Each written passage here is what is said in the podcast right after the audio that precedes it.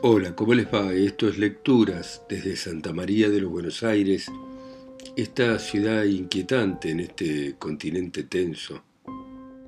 Y vamos a continuar con la lectura de este cuento de Benito Pérez Galdós, El crimen de la calle Fuencarral, y sigue de esta manera. 2. El sumario ha adelantado bastante desde que escribí la primera parte de esta crónica. Y por cierto que los juicios expresados en los últimos párrafos de ella exigen rectificaciones importantes. Dije que la justicia indagaba las relaciones de Higinia Balaguer con Evaristo Medero, creyendo encontrar en ellas la clave del delito. Públicamente se decía entonces el autor del hecho material era uno de los amigos de Varela en connivencia con la criada. Esta versión perdió terreno a los pocos días. Abelino Gallego es considerado inocente y en cuanto a Medero, se cree que su participación en el crimen, si tiene alguna, es puramente moral. A punto de terminar las indagaciones sumariales, parece comprobado casi comprobado que Higinia Balaguer es la única culpable en la perpetración material del asesinato, teniendo por cómplice, o más bien por encubridora, a Dolores Ávila, una de las mujeres presas. Lo que no ha podido encontrarse hasta hoy, al parecer, es el rastro del dinero robado, y la justicia no descansa hasta conseguirlo. La declaración de Higinia acusando al hijo de la víctima se considera contraria a la verdad con el fin de despistar a la justicia, de embrollar el asunto y de ganar tiempo, aunque no es unánime la opinión en este particular, porque algunas personas continúan inculpando a Varela. Sobre la cuestión previa de si éste salió o no salió de la cárcel, hay todavía algunas oscuridades, o al menos la opinión pública no está satisfecha ni menos convencida de que la reclusión fuese absoluta. Dícese que el juzgado tiene prueba plena de que no salió el día del crimen, pero que no puede asegurar lo mismo respecto a los días que precedieron al primero de julio.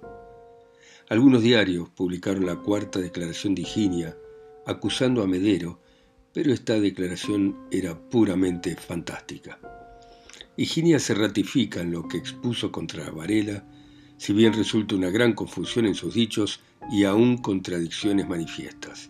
Esta mujer, dotada de gran serenidad, contesta con la sonrisa en los labios a las preguntas del juez y cuando se ve comprometida por la ambigüedad de sus respuestas, se encierra en discreto silencio.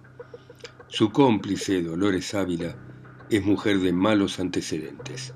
Está probado que ambas se vieron y platicaron largamente el día primero de julio no se sabe si antes o después del crimen, pero se ignora en absoluto el paradero de las alhajas y dinero robado.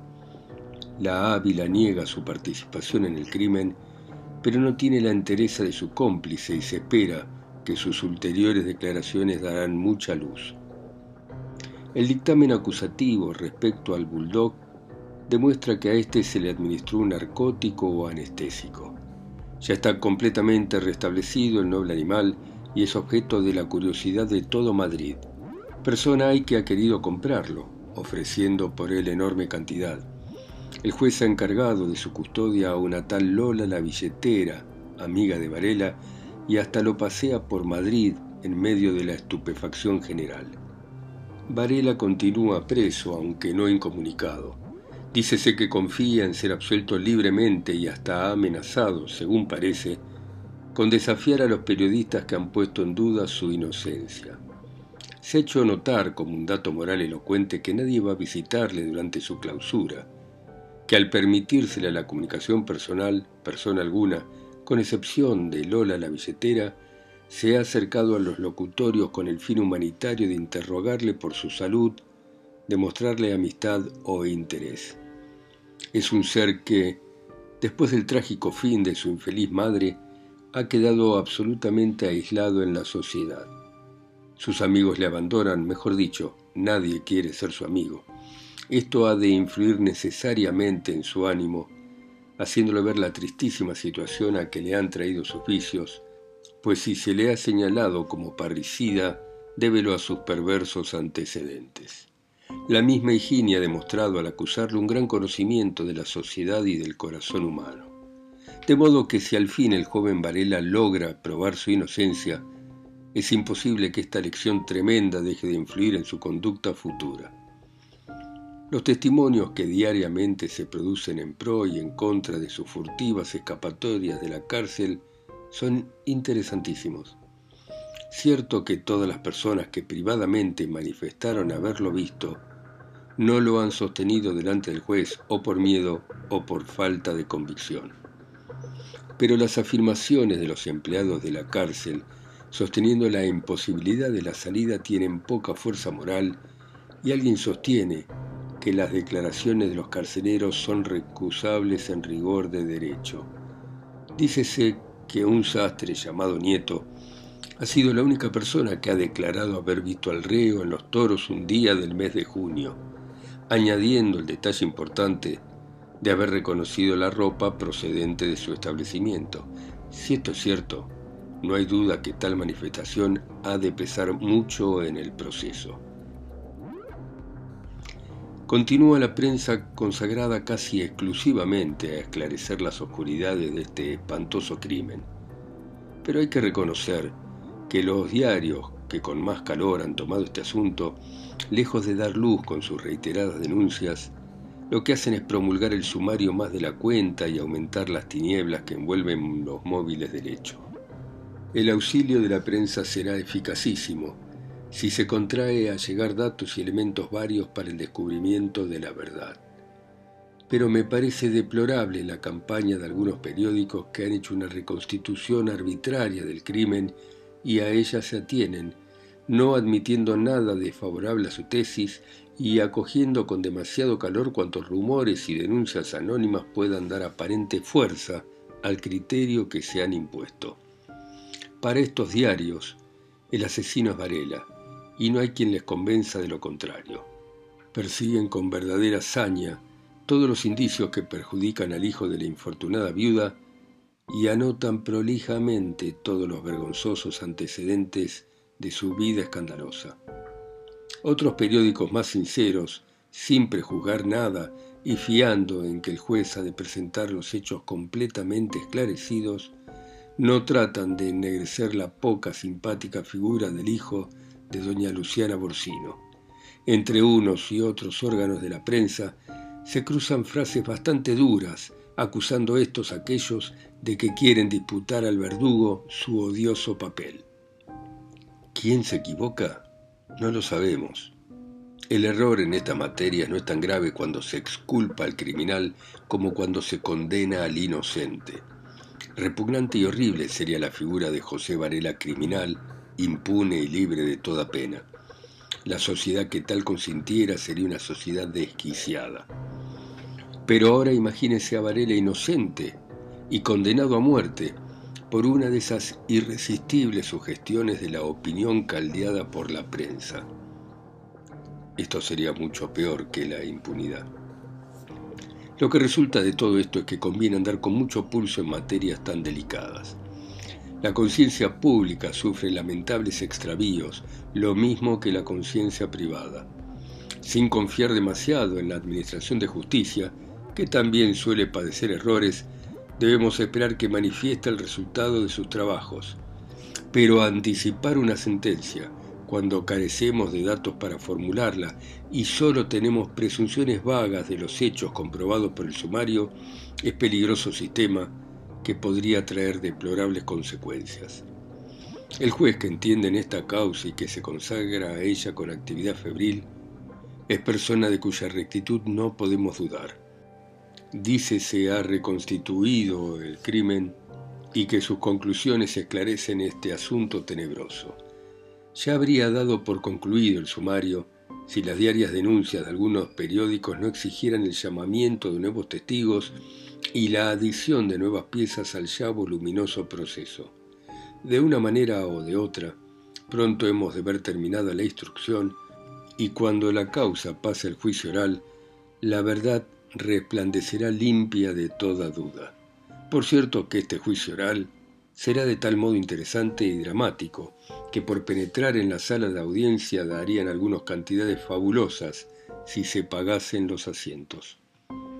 A medida que escribo, van cundiendo noticias que modifican opiniones expresadas poco a. En los primeros días se creyó que Varela salía de la cárcel. Después perdió terreno esta idea en virtud del resultado de las indagaciones. Pero últimamente, mientras escribo la presente, prevalece de nuevo la idea de las evasiones del hijo de doña Luciana. Si no está probado plenamente, hay indicios vehementísimos de ello. Estos indicios se refieren a los días 20 o 22 de junio, independientemente del crimen del 1 de julio y de la participación que Varela pudiera tener en él moral o materialmente, el hecho de sus escapadas de la cárcel es gravísimo, y aun cuando se considere que solo sufría prisión correccional, están muy comprometidos los funcionarios encargados de la custodia de aquel vasto edificio. Ya vuelve a decirse que al señor Millán Astray se le formará expediente y que será suspendido en las funciones que desempeña en el cuerpo penitenciario. Y para agravar su situación, aparecen en la prensa de Madrid y provincias comunicados denunciando abusos cometidos en el penal de Zaragoza cuando el señor Millán Astray lo dirigía. Cierto que hay que oír a ambas partes antes de sentenciar en asuntos tan delicados. El aludido se defenderá y se defenderá bien, pero de todo ello se desprende que nuestro régimen carcelario no es un modelo, que está lleno de vicios y pidiendo a voz en grito una mano enérgica que lo reforme radicalmente. En este punto se inicia la aparición de un nuevo personaje que parece llamado a desempeñar un papel importantísimo en este sangriento drama. Es un sujeto desconocido, un alguien, una X, que el juez y la opinión pública repetían sin tener noticias de él. Así como el astrónomo Le Verrier descubrió el planeta Neptuno sin verlo, por el puro cálculo y estudiando las desviaciones de las órbitas de los demás planetas, así el juez que en esta causa entiende debió presentir la existencia de un factor importante que no figuraba entre los primeramente detenidos. Lo que era simple presunción o sospecha parece que va hoy en camino de la certeza. Existe una personalidad, un elemento nuevo. En el estudio del mecanismo, digámoslo así, del crimen, se advirtió que faltaba una fuerza, sin la cual el equilibrio lógico no podía sustentarse. Era preciso descubrir esa fuerza y a esto se han dirigido con actividad los trabajos de la justicia. Parece que al fin se ha comprobado la complicidad de este personaje hasta hoy anónimo, al menos para el público, pues si el juez conoce su nombre, lo recata cuidadosamente de la insaciable curiosidad de los periodistas. Dícese que pocos días antes del crimen, doña Luciana retiró del banco una fuerte suma con objeto de emplearla en un negocio, que arrepentida después o no creyendo el negocio seguro, guardó dicha suma en billetes. ¿Es esta la cantidad que llevaba en el seno? ¿Es este el grueso paquete de billetes de banco que, según Higinia, le fue arrebatado a la víctima por el asesino? ¿Qué negocio era ese en que doña Luciana pensó tener participación? ¿Quién lo dirigía? Hablábase de la detención de alguna persona que tuvo conocimiento del caudal extraído del banco por la víctima y guardado después, imprudentemente, durante muchos días. Cierto que no pueden recaer sospechas sobre individuos respetables que tuvieron noticia de la imprevisión de doña Luciana y le aconsejaron devolviera la cantidad a las cajas del banco. Las indagaciones se dirigen contra algún sujeto que parece la instó reiteradamente para que le hiciera depositario de aquella suma sin conseguir su asentimiento. Las últimas noticias son que el juzgado ha descubierto el rastro de esta persona no sé si en Madrid o en provincias. Hay quien asegura que está ya detenida, pero su nombre se ignora. Difícil me parece que sabiéndolo el juzgado lo desconozca la prensa, pues la diligencia de los periodistas para cazar noticias es febril. algunos han dado a conocer cualidades tan relevantes de astucia policial que si la justicia las utilizara en averiguación de hechos oscuros, obtendría mejor resultado que con los actuales delegados.